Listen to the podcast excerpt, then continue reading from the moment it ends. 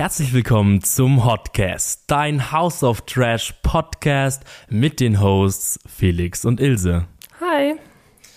Ja, hey, es ist die zweite Folge.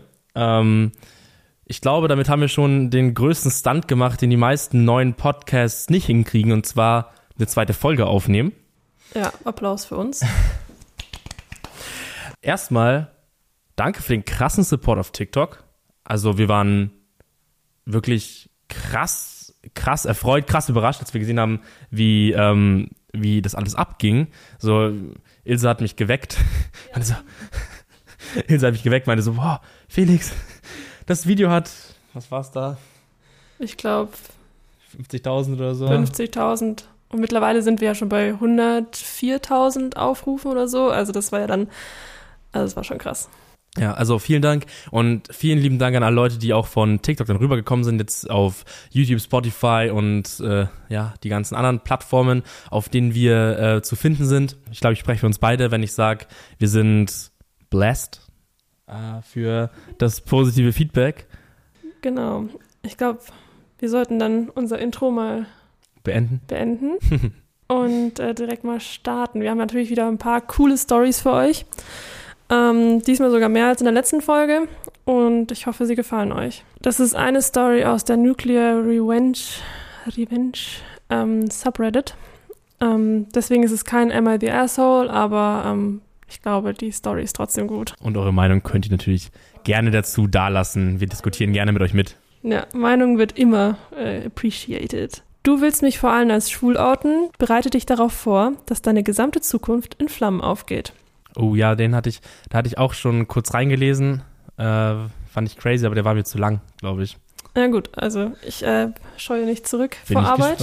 Ähm, okay, ich wuchs in einer kleinen Stadt irgendwo im Hinterland auf. Ich wusste schon immer, dass ich schwul bin, aber auch, dass alle anderen homophob sind und hatte vor, mich nicht zu outen, bis ich ausziehe. Man kennt's. Vor sieben Jahren kündigte ein demokratischer Senator aus Vermont seine Kandidatur für das Amt des Präsidenten der Vereinigten Staaten an. Und da ich der typische edgy High School Senior war, der seinen Mund nicht halten konnte, stützte ich mich sofort in den Online-Aktivismus. Vor allem auf Reddit, aber auch auf Twitter, wo ich einen Fan-Account hatte mit circa 10.000 Followern. Ich konnte nicht aufhören, über meinen Account zu reden.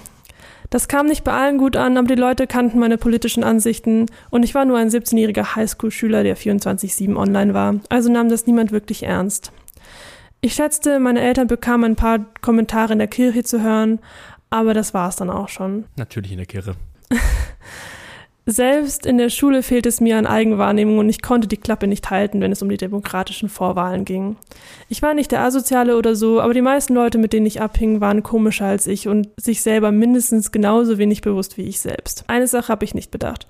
Wenn du dein ganzes ländliches Provinznetz dazu zwingst, deinem Twitter-Account zu folgen, solltest du diesen Twitter-Account vielleicht nicht benutzen, um schwulen Pornos zu liken. Das waren zwar Likes von vor einem halben Jahr, man musste also schon eine Weile scrollen, um sie zu finden, aber ein Junge aus meiner Klasse, nennen wir ihn Alex, hat sich die Mühe gemacht und Screenshots an praktisch jedem der Schule und an meine Eltern geschickt. Ah, shit. Meine Eltern brauchten eine Woche oder so, um sich daran zu gewöhnen, aber schließlich kamen sie damit klar. Andere Erwachsene in der Stadt mieden mich, aber das war keine große Veränderung zu vorher. In der Schule wurde eine Zeit lang auf mir herumgehakt, aber das legte sich schnell wieder. Ich war immer noch stinksau über das, was Alex getan hatte, und ich wollte es nicht auf mir sitzen lassen. Außerdem war das Ganze auch nicht ganz ohne Folgen für mich, denn meine Eltern waren zwar bereit, damit zu leben, dass ich schwul bin, aber sie waren immer noch homophob und zeigten das deutlich, und wer will schon, dass seine Eltern wissen, welche Pornos man schaut. Wie kann sie damit leben, dass er schwul ist, aber trotzdem homophob sein? Ich glaube, das ist so ein Ding, so man sagt so, ja, keine Ahnung, ist schon okay, dass du schwul bist, aber zeig das. Aber mach's nicht zu Hause. Ja, genau, mach das nicht zu Hause und erzähl es am besten nicht deinen Tanten, so, so nach dem Motto, weißt Ich glaube, das ist so das Level, was die, also so habe ich zumindest verstanden. Alex, war einer der Klassenbesten, ein Einserschüler mit Ambitionen auf ein Ivy League-Studium und definitiv eine Ivy League-Qualifikation. Seine Zukunft hing auch vollständig vom Geld seiner Eltern ab. Ähm, Ivy League, äh, für die, die es nicht wissen, ist ein Elite-Studium. Also das sind dann so Sachen wie Yale und Harvard und sowas. Ich musste diese beiden Aspekte von Alex Leben angehen und sie in Flammen aufgehen lassen. Alex Eltern waren so etwas wie das Filmklischee der reichen Kleinstadtbewohner. Altes Geld, Vatersanwalt, gutes Ansehen in der Gemeinde und der Kirche, konservativ, in der Kommunal- und Landespolitik engagiert und so weiter. Alex war ein verwöhntes, reiches Kind. Das ist an sich nichts Schlechtes, aber es bringt eine Reihe an rebellischen Dummheiten mit sich, die man als verwöhntes, reiches Kind tut.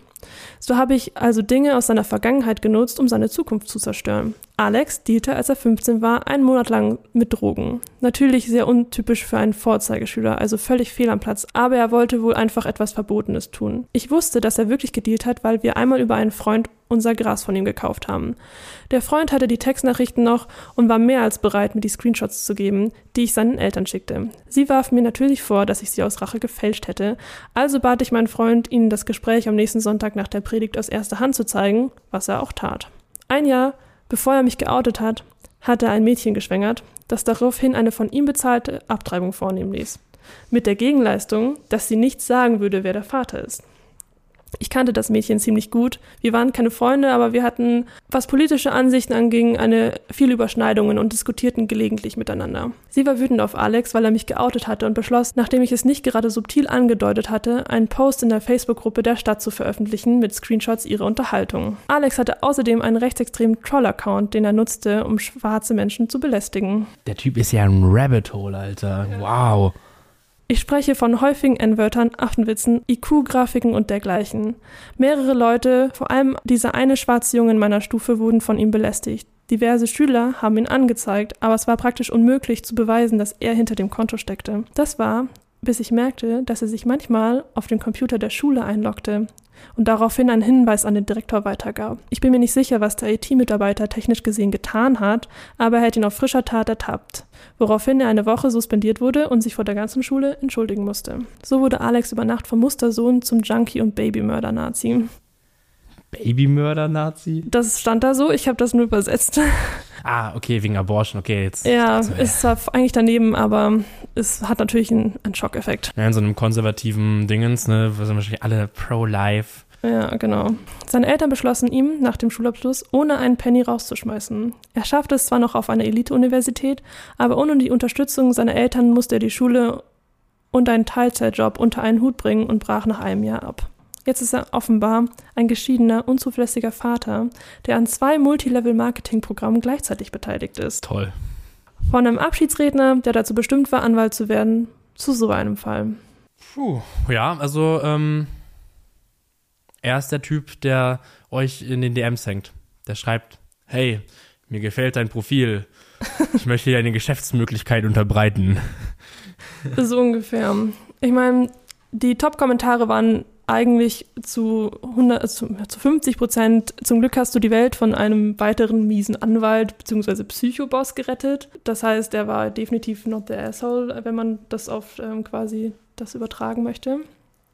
Also er hat sehr viel Zuspruch bekommen, obwohl ich auch sagen muss, also es ist schon extrem. Also er hat ihn schon ordentlich fertig gemacht, muss man sagen. Also das ist auf jeden Fall eine Nuclear Revenge. Da kann man, kann man, so wow, also Puh. Also normalerweise sind ja so diese Mobber oder sowas, die dann so einen Mist veröffentlichen, auch gar nicht so die Elite-Leute, also jedenfalls nicht die Intelligenten. Vielleicht die, die Geld haben, aber nicht die, die auf eine Elite-Uni kommen. Ich bin da super zwiegespalten, wirklich, weil er ist schon somewhat ein schlechter Mensch gewesen, aber man weiß halt auch nicht, ob er einfach so ein rebellischer Teenie war. Das mit der Abtreibung, ja, okay, ich meine, ist verständlich, dass, dass er vielleicht jetzt nicht als Teenie Vater werden wollte. Das ist, glaube ich, so der größte Punkt, wo ich auch irgendwie sagen würde, okay, das hätte vielleicht nicht sein müssen, weil so eine Abtreibung im, im Großen und Ganzen immer nicht verteufelt werden darf, vor allem wenn die, wenn das Mädchen damit auch fein war. Ähm, das, ich meine, klar, er hat das, glaube ich, eigentlich nur als Mittel benutzt, um in dieser konservativen Gemeinde quasi ja. äh, ihn als schlechten Mensch dastehen zu lassen. Mit seinen eigenen Waffen geschlagen. Ja, genau. Also ich glaube, der hat das wirklich nur einfach ausgenutzt, wo man jetzt dann sagen kann, okay, ist es richtig, dass er das ausgenutzt hat? Auf der anderen Seite ähm, ist es ja auch von dem Mädchen vollkommen okay zu sagen, hey, ich erzähle es niemandem, auch wenn, ich weiß nicht, die Umstände vielleicht irgendwie mit dem, dass sie das quasi versprechen musste, vielleicht komisch ist. Ähm, was wichtig ist, glaube ich, hier ist auch, dass sie ähm, einverstanden war damit, dass das geleakt wird, quasi, dass sie diejenige war, die ja. das öffentlich dann geteilt hatte. Aber ja, das finde ich so ist einer der größten Kritikpunkte an dieser Racheaktion. Ich meine, letztendlich hat der Poster ja schon krass dazu beigetragen, dass, ähm, das alles quasi ins Rollen gekommen ist. Aber ich meine, am Ende des Tages hat halt der Alex, Alex, das Zeug ja auch alles gemacht. Also ich fand es ja auch cool, dass er irgendwie betont hatte, dass er sich sicher war, dass er Drogen gekauft hatte, weil er es selbst getan hatte bei ihm. Ähm, ist halt die Frage, ob das nicht sowieso rausgekommen wäre. Ich glaube nicht. Ich glaube nicht. Gerade mit den Drogen glaube ich nicht, dass das rausgekommen wäre, weil, also ich weiß es nicht, wie es in den USA ist, aber auch in Deutschland, das ich weiß nicht, es gibt so viele Leute, die dealen, von denen du es nie erwarten würdest und die es machen. So, ich meine, ich schätze jetzt mal nicht, dass er mit freaking Heroin oder sowas gedealt hat, sondern wahrscheinlich halt mit Gras. Das macht ihn jetzt nicht zu einem super schlechten Menschen oder sowas. Wenn, wenn man sich mal auf sich selbst bezieht, natürlich, man sollte bestenfalls nicht der Typ sein, der jemanden outet oder jemanden öffentlich bloßstellt. Aber ich glaube, wir haben halt alle auch schon mal, ähm, schon mal Scheiße gebaut oder irgendwas gemacht, was jetzt im Nachhinein gesehen politisch unkorrekt ist oder, also gut, ich meine, er, er hat er hat's schon, man muss halt sagen, alles, was man so machen könnte, hat er schon wirklich getoppt. Also so mit einem Nazi-Troll-Account ist schon ja, das, schwierig. Ja, das ist halt schon krass. Also ich finde gerade so, der Account, finde ich, glaube ich, ist fast schon das Schlimmste von dem allen, was er gemacht ja, hatte. definitiv. Ähm, ich meine, Ende des Tages, finde ich, ist die Reaktion von, von dem Original Poster schon super extrem. Ja. Aber man kann halt auch davon ausgehen, dass wenn er in seiner Jugend, man, man weiß halt nicht, ob er da wieder rauswächst in, aus so einer Phase oder ob er eben wirklich zu diesem typischen Psychoboss geworden wäre oder einfach ein schlechter Mensch geblieben wäre und einfach zwar klar nicht solche Sachen gemacht hätte, aber im ähnlichen Maße weiter denselben Charakter gezeigt hätte. Ich meine, auch, dass er jetzt anscheinend Multilevel-Marketing-Programme verkauft. Also ich will jetzt niemanden verurteilen, aber das ist auf jeden Fall kein Job, den man als seriös, seriös und ähm, keine Ahnung. Also ich verbinde damit nicht Leute, die eine große moralische, einen guten moralischen Kompass äh, besitzen. Verstehe ich ja. Also ich meine, kann man auch nicht so pauschal sagen, aber auf jeden Fall würde es passt es zu seiner, zu seiner, zu seinem Charakter in seiner Jugend. Das heißt, man hätte davon ausgehen können, dass wenn er dann, keine Ahnung, äh, Anwalt geworden wäre, dass er halt einer von diesen komischen, konservativen äh, Der, der Vergewaltiger vertritt. Ja, genau, solche Anwälte geworden wäre. Also für mich, als jemand, der es jetzt natürlich eben gerade zum ersten Mal wirklich gehört hat, die Story, ähm, ich habe das Gefühl, dass diese Rache ein bisschen überzogen ist, ähm, halt, wenn man einfach in Betracht zieht, dass er ihn halt, also er hat jetzt nicht, keine Ahnung, seine Schwester vergewaltigt oder sowas, sondern er hat ihn halt als schwul geoutet. Ist, ist natürlich scheiße, don't get me wrong. Seine Rache war auf jeden Fall weit, weit, weit über dem, was er ihm angetan hat, möchte ich, möchte ich jetzt mal behaupten. Auf jeden Fall over the top. Auf der anderen Seite, ich meine, man, man weiß halt nicht, wie sehr er unter dieser konservativen Gesellschaft oder Gemeinde gelitten hätte, gelitten hat.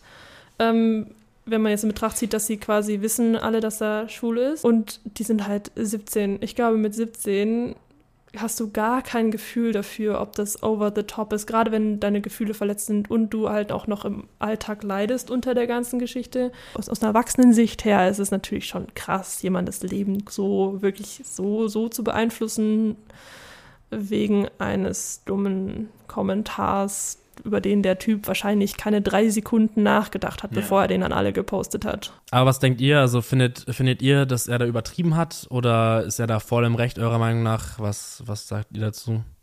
Genau, äh, ich habe einen MIV Asshole Post rausgesucht. Äh, da geht es ums Thema äh, Deadnamen. Für die Leute, die nicht wissen, was das bedeutet, das bedeutet, wenn eine Transperson, die ihren Namen geändert hat, wieder mit ihrem Namen angesprochen wird, der hier bei der Geburt gegeben worden ist, was halt super arschig ist. Also das, das macht man nicht, das geht, geht gar nicht. Und das Ganze ist von seinem Vater geschrieben. Am I the asshole, weil ich von der Hochzeit meiner Schwester abgehauen bin, weil sie meinen Sohn gedeadnamed hat. Ich bin ein 45-jähriger alleinerziehender Vater von drei Kindern. Die Mutter ist leider vor zehn Jahren gestorben und ich habe drei Söhne. Andrew 17, Connor 15 und Max 14. Connor wurde weiblich geboren, er ist trans. Er hat sich vor fünf Jahren als transsexuell geoutet und lebt jetzt in der Öffentlichkeit als Junge. Körperlich hat er aber noch keine anpassenden Maßnahmen ergriffen. Meine Schwester 38 hat gerade geheiratet. Ich und meine Söhne waren auch eingeladen. Meine Familie weiß seit zwei Jahren, dass Connor trans ist. Einige haben sich gut darauf eingestellt, andere weniger. Meine Schwester ist das eigentlich ziemlich gleichgültig. Ihre Hochzeit war wirklich super gut organisiert, bis ins letzte Detail. Sie wollte, dass alle Männer Hemd und Krawatte und die Frauen Sommerkleider tragen. Ich habe ihr am Tag vor der Hochzeit ein Bild von unseren Outfits geschickt und sie fragte, wo ist Nias Kleid? Nia ist in dem Fall der Geburtsname eben von äh, Connor. Ich war etwas überrascht und sagte ihr, dass sie meinen Sohn nicht Dead nehmen soll und dass er Hemd und Krawatte tragen wird, wie die anderen Männer dort auch. Oder wir kommen nicht. Sie sagte gut und das war's dann auch. Beim Empfang hat sich meine Schwester darüber aufgeregt, dass Connor eine Krawatte trug.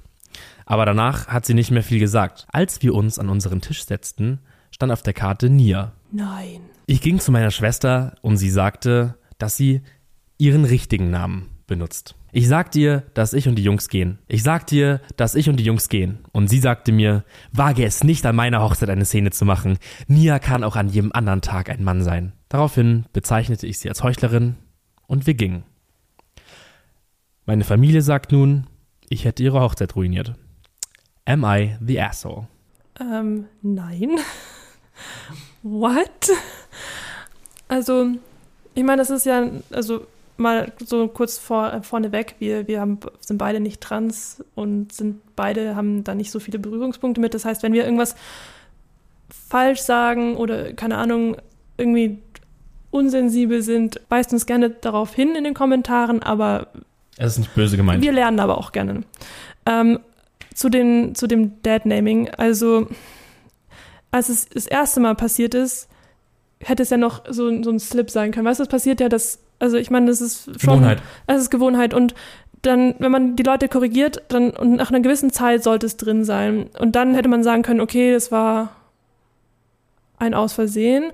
Auf der anderen Seite zu fragen, wo Dead Names Kleid ist, ist eigentlich schon eigentlich wieder frech. Also, Also, erstens, falscher Name. Dann zweitens, ich meine, klar, Stereotyp, bla bla bla, aber trotzdem, wenn er ein Junge ist, dann warum sollte er ein Kleid tragen? Voll. Und wenn er darf, also wenn er eh schon als Junge oder als Mann in der Gesellschaft lebt, dann wird sie das mitbekommen haben und hätte ihn von Anfang an mit Krawatte und Hemd einplanen müssen. Ich finde, das ist alles total daneben. Es ist die Schwester von ihm, also Connors Tante.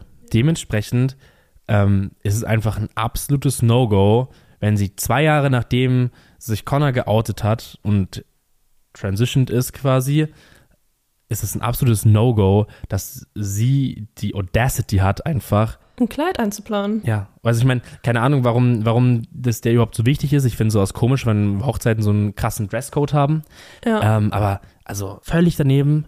Und ich finde, der Vater, dem muss man richtig Props geben. Der hat ganz genau richtig gehandelt, meiner Meinung nach. Also eh cooler Typ, dass er so geil hinter äh, Connor steht. So, das ist leider Gottes nicht selbstverständlich, dass ähm, sich die Eltern da so äh, Stellung beziehen, wie wir in der, in der letzten Story gehört haben. Also und starkes Zeichen vom Dad an Connor. ja. Und ähm, die Familie soll mal gediegen ihr Maul halten mit dem Thema, ihr hat die Hochzeit zerstört.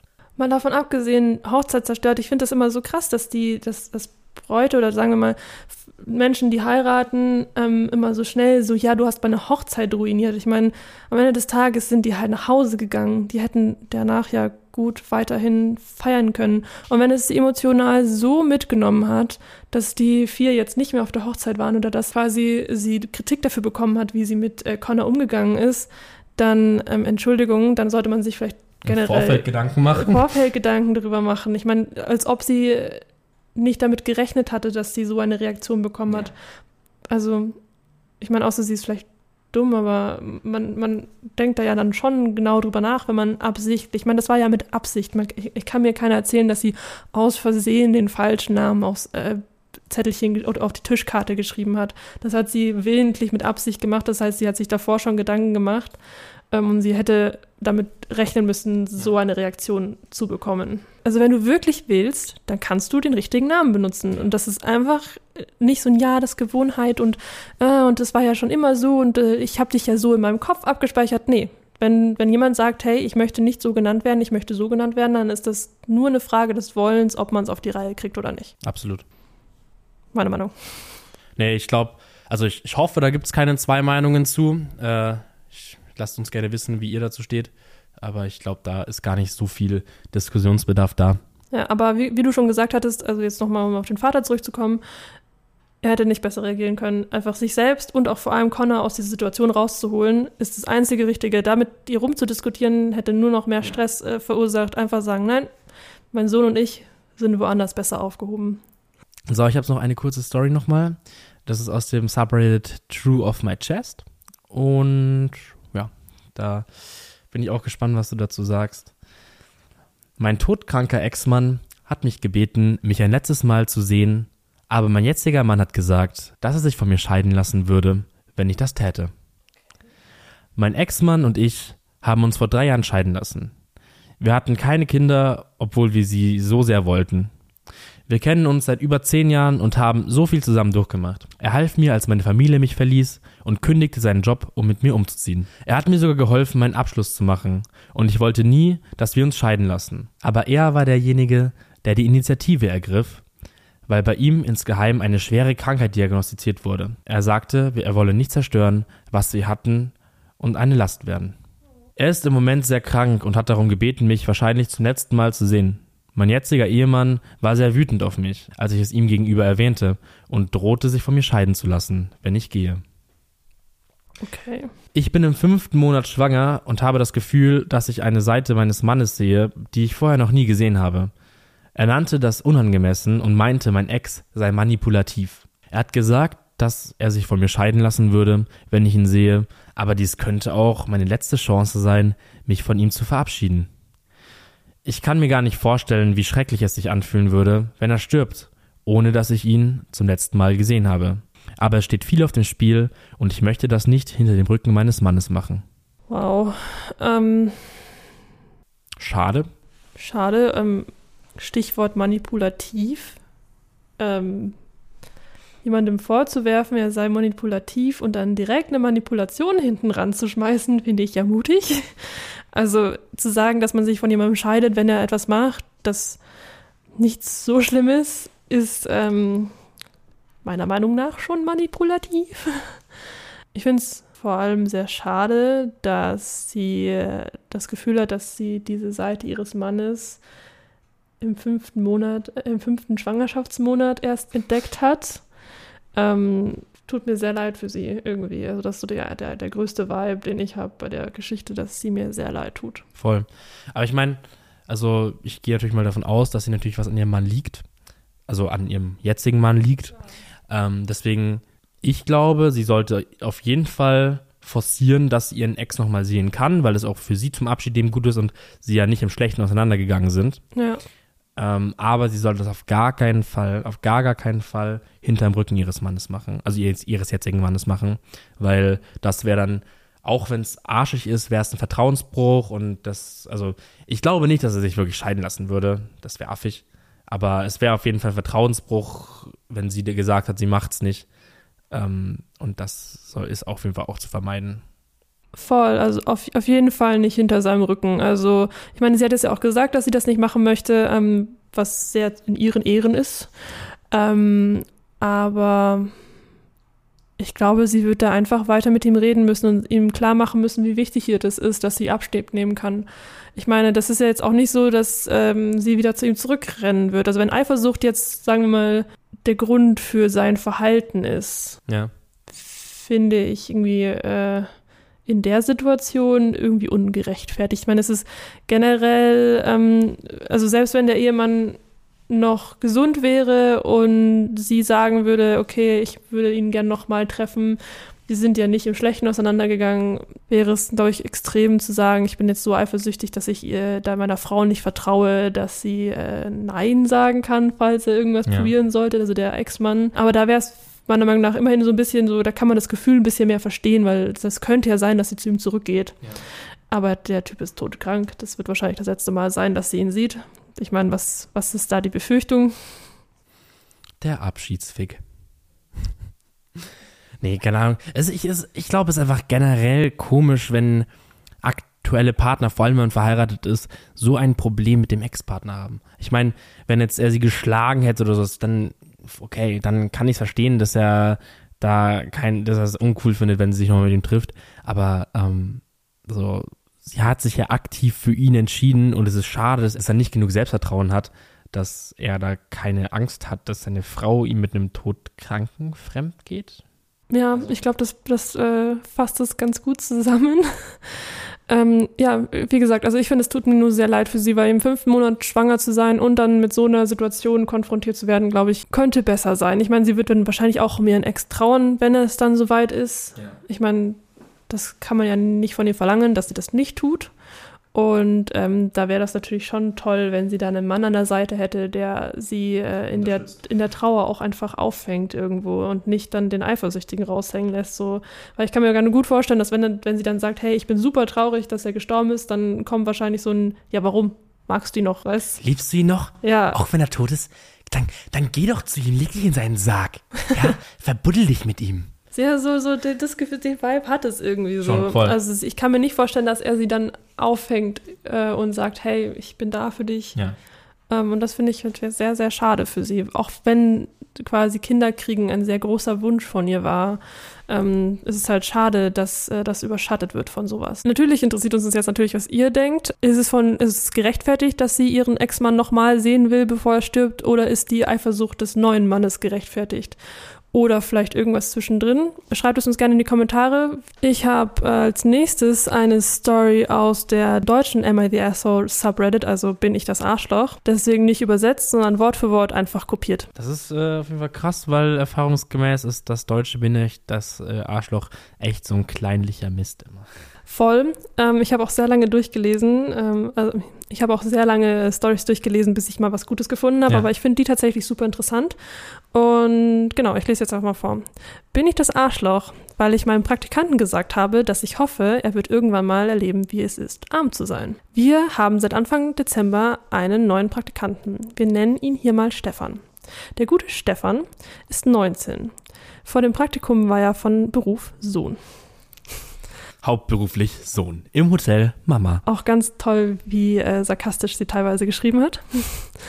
Er wollte auch überhaupt kein Praktikum bei uns machen, doch sein Vater war der Meinung, dass er dringend einen guten Schuss Realität braucht und hat es mit unseren Vorgesetzten geklärt. Ich bin F27 und arbeite im Pflegebereich. Gestern, ja, das war übrigens auch Drama, als er erfahren hat, dass er über Weihnachten Neujahr arbeiten soll, waren wir zusammen bei einem Hausbesuch bei einer alten Dame. Das finde ich aber okay. Ich hatte auch keine Lust, in einem Praktikum über ein Weihnachten, Neujahr zu arbeiten. So. Ja, stimmt. Aber auf der anderen Seite, wenn du machen musst, dann musst du. Also. Diese Dame steht finanziell schlecht da und wohnt in einer etwas heruntergekommenen Wohnung, gibt sich aber wirklich Mühe, immer alles schön und sauber zu halten. Ein paar Stunden später hat mich dann aber eine Praktikantin aus einem anderen Bereich zur Seite genommen und gemeint, sie müsse mir dringend mal was zeigen, denn sie folgt Stefan auf Instagram. Ja, stellt sich raus, dass Stefan, während er eigentlich die Tabletten der Klientin für die nächste Woche einsortieren sollte, durch die Wohnung spaziert ist und Insta-Stories gepostet hat. Mit Überschriften wie Live bei Armes Deutschland und zu Hause bei den Assis. Lange Geschichte kurz, ich bin dann zu ihm hin und habe ihn zur Rede gestellt. Er hat die ganze Zeit gegrinst und die Augen verdreht. Mir ist natürlich irgendwann komplett der Kragen geplatzt bei so wenig Einsicht und ich habe ihm dann gesagt, ich hoffe wirklich, er wird irgendwann mal erleben, wie es ist, arm zu sein. Und dass ich mich in Grund und Boden schämen würde, wenn ich er wäre.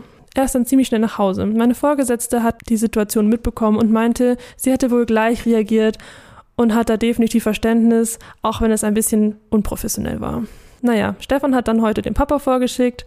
Der stand nämlich vor einer Stunde schreiend und zeternd bei uns im Personalbüro und hat verlangt, dass ich entlassen werde. Meine Vorgesetzte hat mir aber komplett den Rücken gedeckt und mit ihm geredet. Er hat sich dann auch wieder etwas beruhigt und wollte dann auch mit mir persönlich sprechen. Er meinte, dass er versteht, dass sein Sohn manchmal ein wenig realitätsfremd sein kann und dass er zu Hause dann die Bilder aus der Story gelöscht hat aber auch, dass er kein gutes Verhältnis zur Arbeit lernen kann, wenn man hier so mit ihm umspringen würde wegen eines Fehlers. Ich meinte dann nur, ich stehe nach wie vor zu meiner Aussage, bin aber bereit für eine Entschuldigung, sofern Stefan bei der alten Dame vorbeigeht, ihr erzählt, was er gemacht hat und sich dann aufrichtig dafür entschuldigt. Das wollte der Vater dann aber auch irgendwie nicht. Er wollte das Ganze lieber unter den Teppich kehren und ist dann auch wieder gegangen. Ich schätze, den Stefan werden wir wohl nicht mehr sehen. Am Anfang habe ich mir da irgendwie keine Gedanken daran verschwendet, aber jetzt gibt es mir schon etwas zu denken. Bin ich das Arschloch? Also, das Arschloch ist sie nicht. So, sie hat, sie hat auf jeden Fall recht, ihn ähm, in seine Schranken zu weisen. Das ist richtig und wichtig in der Situation. Wobei ich persönlich nicht finde, dass ähm, es ein sinnvoller Schritt ist, dass sie den Stefan zu dieser Frau schickt und er erzählen soll, was er, was er gemacht hat, um sich zu entschuldigen. Ja. Weil ich könnte mir vorstellen, das ist halt auch unsensibel einfach.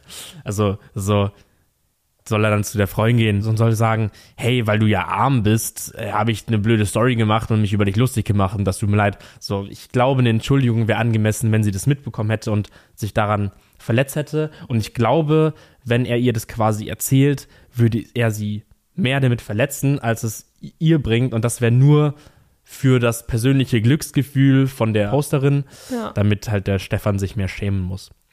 Das auf jeden Fall. Also ich finde auch, dass es vollkommen gerechtfertigt war, ihn so, so zu Sau zu machen und ihm zu wünschen, dass er auch mal arm ist. Ich glaube, das rutscht einem in der Situation Ja. raus. Aber auf der anderen Seite, ja, wieso nicht eigentlich? Also ich meine, der hat das ja nur gemacht, weil er es nicht nachvollziehen kann, wie man in so einer Situation landen, also wie, wie es ist, in so einer Situation zu sein. Gerade Altersarmut in Deutschland ist jetzt nicht so selten. Und ich meine, die Reaktion des Vaters ist, glaube ich, auch einfach typisch. Also am Ende des Tages ist es sein Sohn. Sein Sohn hat ihm bestimmt auch nicht genau das erzählt, was war. Also, das ist natürlich immer, hä, ja, ich habe ja nur bla und bla bla bla. Also, Was aber auch nicht zu verwerflich ist, weil ich meine, am Ende, ich meine, sorry, aber kann mir keiner erzählen, dass äh, man als Teenager oder als junger Mensch oder auch als Erwachsener dann direkt zugeben würde, ja, ja, oh, ich habe das alles so und so gemacht.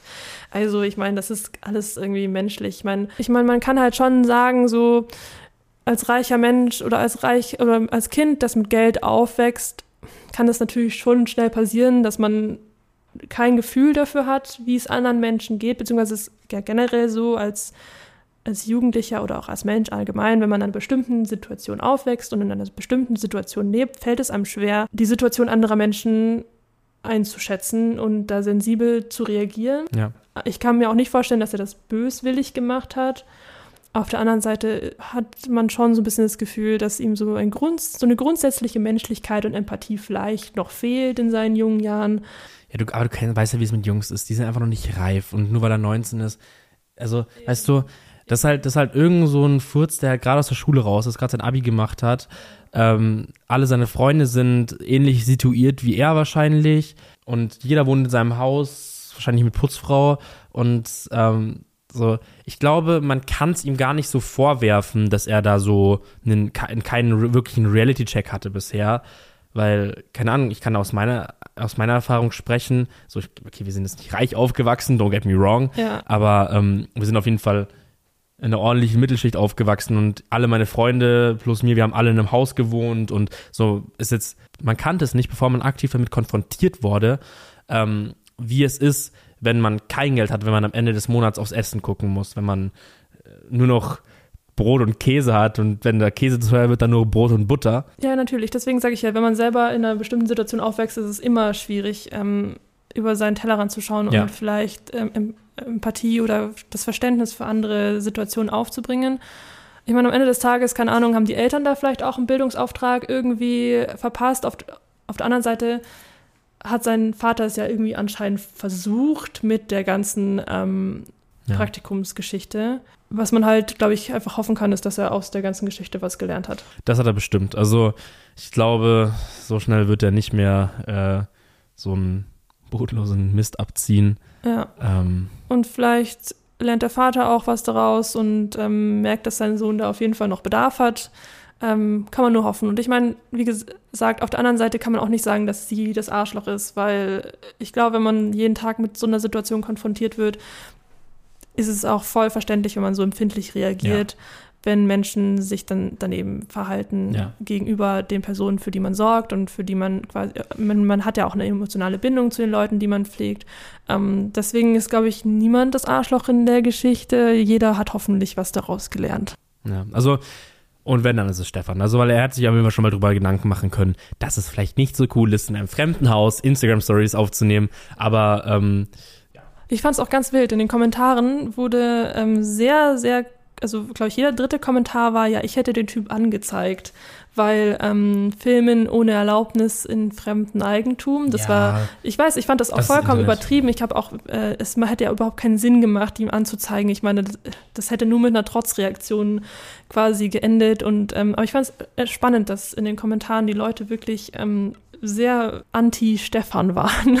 Ja, aber ich meine, das ist doch immer so, so im Internet bilden sich dann die Bubbles, die dann voll drauf einschießen und dann Ja. so, ich hätte ihn auf Stelle umgebracht. So, und in Wirklichkeit hätten sie wahrscheinlich nicht mal die Courage gehabt, äh, an, an der Stelle von, von der Posterin, äh, da überhaupt irgendwas anzusprechen. Ja, also, das ist natürlich, äh, Internet-Eier hat jeder, habe ich gehört. Ja, aber genau, das war es eigentlich auch schon wieder. Das war aber auf jeden Fall eine gute Story und äh, hey, ja, vielleicht, vielleicht seid ihr auch mal am Start, dass wir den, äh, den deutschen Am I the Asshole ähm, Subreddit wieder aufer, auferstehen lassen. Ihm zumindest mehr Aufmerksamkeit geben. Das, Ja. äh, vielleicht sind ja auch die Deutschen manchmal interessant. Man weiß es ja nicht. Oder vielleicht machen wir früher oder später unseren eigenen Subreddit, wo ihr dann eure Sachen reinposten könnt. Aber das ist auf jeden Fall eine äh, Sache der Zukunft. Oh Gott. Okay, jetzt komme ich nochmal mit einer Story. Ich habe gerade die Überschrift gelesen und war direkt geschockt. Meine M22 Schwester F18 hat zugegeben, dass sie Sexfantasien mit mir hat. Und ja, der Titel ist so schlimm, wie er klingt. Ich benutze dafür auch aus offensichtlichen Gründen meinen Wegwerf-Account. Meine jüngere Schwester und ich wuchsen in einem ruhigen Haushalt mit unseren Eltern auf. Sie waren liebevolle Eltern und wir hatten es wirklich gut. Das einzig Ungewöhnliche war, dass wir in einem Haus lebten, in dem meine Schwester und ich unsere Zimmer im ersten Stock hatten, während meine Eltern das Erdgeschoss für sich hatten. Das bewirkt, dass wir mehr Zeit miteinander verbracht haben. Manchmal denke ich, dass ich einen großen Anteil an der Erziehung meiner Schwester ähm, geleistet habe. Wir haben mehr Zeit miteinander verbracht als unsere Eltern mit jedem von uns, deswegen hatten wir auch eine sehr starke Bindung zueinander. Da habe ich direkt einen Voice Crack. Wir haben uns gegenseitig geholfen. Ich hielt ihr den Rücken frei und sie hielt mir meinen frei.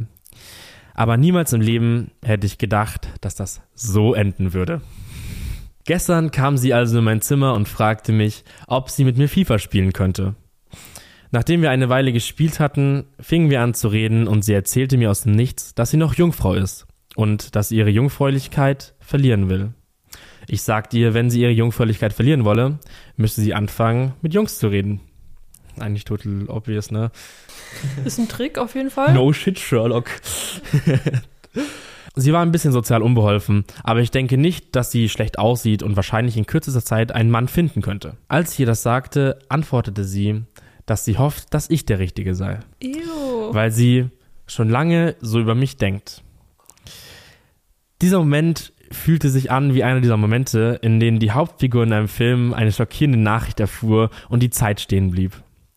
Woran ich mich erinnere, ist das wahnsinnig eklige Gefühl, das durch meinen ganzen Körper fuhr. Ich glaube, sie hat das gemerkt, denn sie hat sich sofort entschuldigt, aber ich konnte nicht anders, als sie aus meinem Zimmer zu werfen und die Tür abzuschließen. Heute hat sie versucht, mit mir zu reden, aber ich habe mich geweigert, sie auch nur anzuschauen. Ich habe Angst davor, was passieren würde, wenn ich mit meinen Eltern darüber rede. Das ist auch der Grund, äh, weshalb ich hier bin. Ich möchte einfach nur kotzen und ich will es jemandem erzählen. Oh nein, der Arme. Ich wüsste wirklich nicht, wie ich in so einer Situation. Also, ich meine, du kannst es einfach nicht wieder zurücknehmen. Das, Ja, ich wäre vom Glauben abgefallen. ich meine, man sollte es eigentlich auch nie irgendwie verteufeln, wenn Geschwister unterschiedlichen, unter, unterschiedlichen Geschlechts eine enge Beziehung haben. Weil das, auf keinen Fall, auf das ist, das machen, also es gibt ja Leute, die finden das schon weird irgendwie. Aber die Schwester ist auf jeden Fall zu weit gegangen. 18 ist halt schon auch jung. Irgendwo noch. Und vielleicht ist sie einfach noch ein bisschen verwirrt und hat irgendwie Gefühle, die und kein, kein Jungen in ihrer Umgebung, auf den sie diese Gefühle irgendwie projizieren kann. Und da musste dann der Bruder herhalten. Ich weiß, also versteht mich nicht falsch, das ist super eklig und unter keinen Umständen okay. Aber vielleicht ist die Schwester wirklich einfach super socially awkward und hat einfach keine andere Person in ihrem Umfeld, wo sie diese Gefühle irgendwie hinprojizieren kann. Weißt du, was ich meine? Ich weiß, was du meinst, aber ich weiß nicht. Also, sie ist 18 Jahre alt, sie darf wählen, sie darf Auto fahren. Ja, Ähm, sie sollte wohl sich darüber im Klaren sein, dass das erstens völlig illegal ist, zweitens wirklich vollkommen komisch ist. Wie awkward, wie awkward wäre es? Einfach nur vorgestellt, er würde das machen, ja? Und dann sitzen sie am nächsten Tag bei ihren Eltern beim Essen, wissen, dass die gerade beiden schönen Rohre verlegt haben und sitzen mit, El mit ihrem Eltern am Tisch. Also, da- das ist unvorstellbar. Also, I cannot comprehend. ich meine, man hat ja aus dem Text rausgelesen, dass er genau diese Gefühle hat, dass er sagt, nope, uh, uh, safe not. Ähm, deswegen glaube ich, wäre das überhaupt kein Ding. Also ich, ich weiß halt nur nicht, wie so eine Beziehung sich von sowas erholt also so eine Geschwisterbeziehung sich davon erholen soll. Weil am Ende des Tages kann er sich wahrscheinlich nie wieder so richtig wohlfühlen. In, außer, keine Ahnung, man sucht vielleicht wirklich einfach ein Gespräch, um herauszufinden, woher dieses Gefühl kommt. Und sie hat dann irgendwann mal einen Freund oder sowas und dann könnte man es vielleicht wieder vergessen. Aber ja, ich glaube, die nächsten paar Abendessende werden sehr weird. Ich glaube halt einfach, das ist doch, also das ist wie wenn Kumpel seiner Freundin, seiner Kumpeline quasi sagt, dass er auf sie steht und sie nichts von ihm möchte. Ja, und also nur halt schlimmer, weil dann ist halt das Verhältnis zwischen den beiden irgendwie angespannt, weil, keine Ahnung, dann umarmst du dich oder dann berührst du dich ein bisschen zu sehr und dann denkt sich die Person, die nichts von ihr möchte, oh, hoffentlich mache ich jetzt keine Hoffnungen. Auch wenn die Person, die was von ihr wollte, sich nicht zwingende Hoffnung macht, aber das wird, da wird immer irgendwas im Raum sein und ich glaube, das schädigt so eine Beziehung schon nachhaltig. Aber bitte sag's nicht deinen Eltern. Oh nein, das wäre, glaube ich, das, also das war, glaube ich, der größte Fehler, wenn er das den Eltern sagen würde. Ich meine, am Ende des Tages ist es seine Schwester und also ich würde meinem Geschwister die Scham oder die peinliche Situation auf jeden Fall ersparen wollen ja. vor den Eltern. Vor allem als älterer, als älterer Bruder da. Ja, tut ja. mir leid. Aber wirklich, ich krieg da, ich krieg da richtig, oh, ich krieg da richtig Schauder. So, ich kann eigentlich, ich projiziere das dann auf meine eigene Schwester und denke mir, wenn die das zu mir gesagt hätte, oh mein Gott. Oh mein Gott, ich hätte rumgeschrien und wäre schrei hätte schreien das Haus verlassen und hätte erstmal gekotzt und also, nee, nee, nee. Nee, kein, kein guter Gedanke. Ja, also ich habe keine Lösung, wirklich nicht. Zeit halt alle Wunden. Ihr könnt uns gerne eure äh, Gedanken zu Inzest mitteilen, wenn euch das äh, gefällt. Wenn ihr der Bruder wärt, hättet ihr es gemacht. Ähm, ich weiß nicht, ähm, vielleicht habt ihr auch eine Lösung für die Situation oder vielleicht auch einen Ansatz. Ja, ähm, das, vielleicht habt ihr auch einen, einen Erklärungsansatz, ähm, warum die Schwester eventuell solche Gefühle hat, ihrem Bruder gegenüber. Genau, also wir sind äh, sehr interessiert. Sagt uns Bescheid. Ähm, ich habe jetzt noch eine ganz, ganz, ganz kurze Story, die aber super lächerlich ist und äh, ich bin mal gespannt, was Felix dazu zu sagen hat. Am I the asshole? Ähm, weil ich einen Kuchen gekauft habe, obwohl es gar keinen besonderen Anlass gab. Ja. Vor zwei Tagen habe ich im Walmart einen kleinen Kuchen gesehen. Er kostete nur 6 Dollar und hatte eine Geschmacksrichtung, die meine Familie mochte, also beschloss ich, ihn zu kaufen. Als ich nach Hause kam, protestierte meine Frau und sagte, man kauft keinen Kuchen, es sei denn, er ist für einen Geburtstag. Sie verlangte, dass ich den Kuchen zurückbringe und den Kaufpreis erstattet bekomme. Der Sticker, der die Verpackung versiegelte, war jedoch bereits abgerissen, sodass der Laden die Torte nicht wieder verkaufen konnte. Es kam zu einem Streit und aus Trotz haben meine Kinder und ich den Kuchen alleine gegessen, ohne meiner Frau auch nur einen Krümel übrig zu lassen. Seitdem hat sie nicht mehr mit mir gesprochen und weigert sich sogar, im selben Bett zu schlafen. Wegen eines Kuchens. Also, bin ich das Arschloch? Ja, schlechter Mensch. Also, ähm, sie sollte sich von dir scheiden lassen, Full Custody für die Kids und ähm, du musst ihr dein ganzes Gehalt geben. Äh, jetzt, nein, oh, what the fuck, also, hä? Also ich finde es ja auch vollkommen unhinged, äh, Kuchen einfach random unter der Woche zu essen. Ja, also keine Kultur.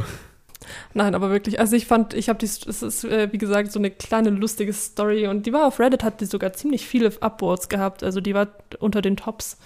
Ähm, aber es ist einfach nur, also ich meine, stell mir vor, du hast einen Partner, der wirklich so kleinlich ist. Ich meine, was, also ich kann mir nur vorstellen, wie sie sonst so im Alltag ist, wenn sie sich an einem Kuchen aufhängt, will ich gar nicht wissen, wie sie mit echten Problemen umgeht. Oder was für andere kleine. Du hast den Weihnachtsbaum schon am 23. ins Haus getan. Das macht man erst am 24. Jetzt gibt's keine Geschenke für die Kinder. Du hast Weihnachten ruiniert. So, so das Gefühl gibt's mir irgendwie. Also, ich meine, ich. Es ist ein bisschen lustig, aber auf der anderen Seite tut mir der Typ halt ein bisschen leid. Oder auch die Kinder. Ich meine, wenn du das bei deinem Mann machst, kann ich mir nicht vorstellen, dass sie bei ihren Kindern nicht auch so ist, dass sie bei kleinsten Kleinigkeiten direkt äh, den absoluten Ausraster rausholt irgendwie. Ich glaube, mir würde es auf Dauer auf den Sack gehen, wenn ich wegen solcher Kleinigkeiten dann alleine schlafen müsste oder dann immer so eine miese Stimmung Ja. zu Hause hätte. Weil ich meine, sie wird dann wahrscheinlich dann mit einer Fresse durch die Gegend laufen äh, tagsüber, bis sich das wahrscheinlich dann irgendwann so ein bisschen wieder verläuft im Sande.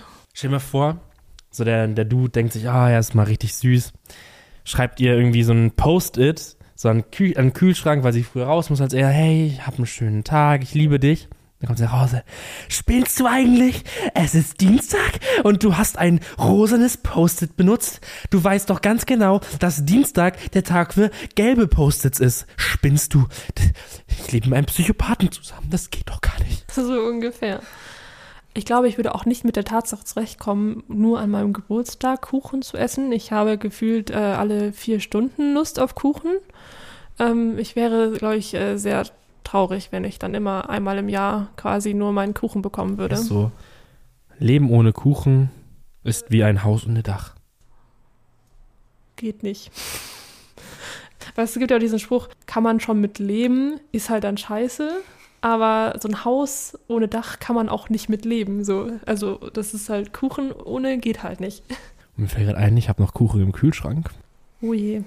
Ich weiß, was wir danach Der machen. wird Mein, nach der Folge auch immer weggesnackt. Ein guter Milktat. mein, mein Magen knurrt schon die ganze Zeit. Mm, Ich glaube, das klingt nach einem Plan. das klingt nach einem Plan. Das heißt, wir müssen euch jetzt abandon. Ähm, wir bedanken uns wirklich recht herzlich, dass ihr eingeschaltet habt. Ähm, vielen Dank nochmal für den krassen Support auf TikTok. Das war heftig und ich hoffe, es geht so weiter. Ich möchte ihn bitte jeden Morgen wecken können mit dem Handy vor der Nase. Schau mal, schau mal, wir haben so viele neue Follower auf TikTok. Und dann kann ich sagen, spinnst du? Es ist Dienst. genau, wenn ihr das Ganze auf Spotify oder ähm, Apple Music oder, äh, oder sowas hört, ähm, dann checkt das auch gerne mal auf YouTube aus. Dann könnt ihr unsere Fressen dabei sehen. Genau, was bleibt uns noch zu sagen? Äh, nicht viel. Wir können auch wieder so ein ganz sexy Outro wie beim letzten Mal machen. Das war toll, oder? Also, liebe Freunde, ich hoffe, ihr schaltet nächste Woche wieder ein, wenn es wieder heißt, herzlich willkommen zurück bei unserem Podcast. Ähm, bleibt gesund und wir sehen uns Nächste Woche. nächste Woche. Tschüss.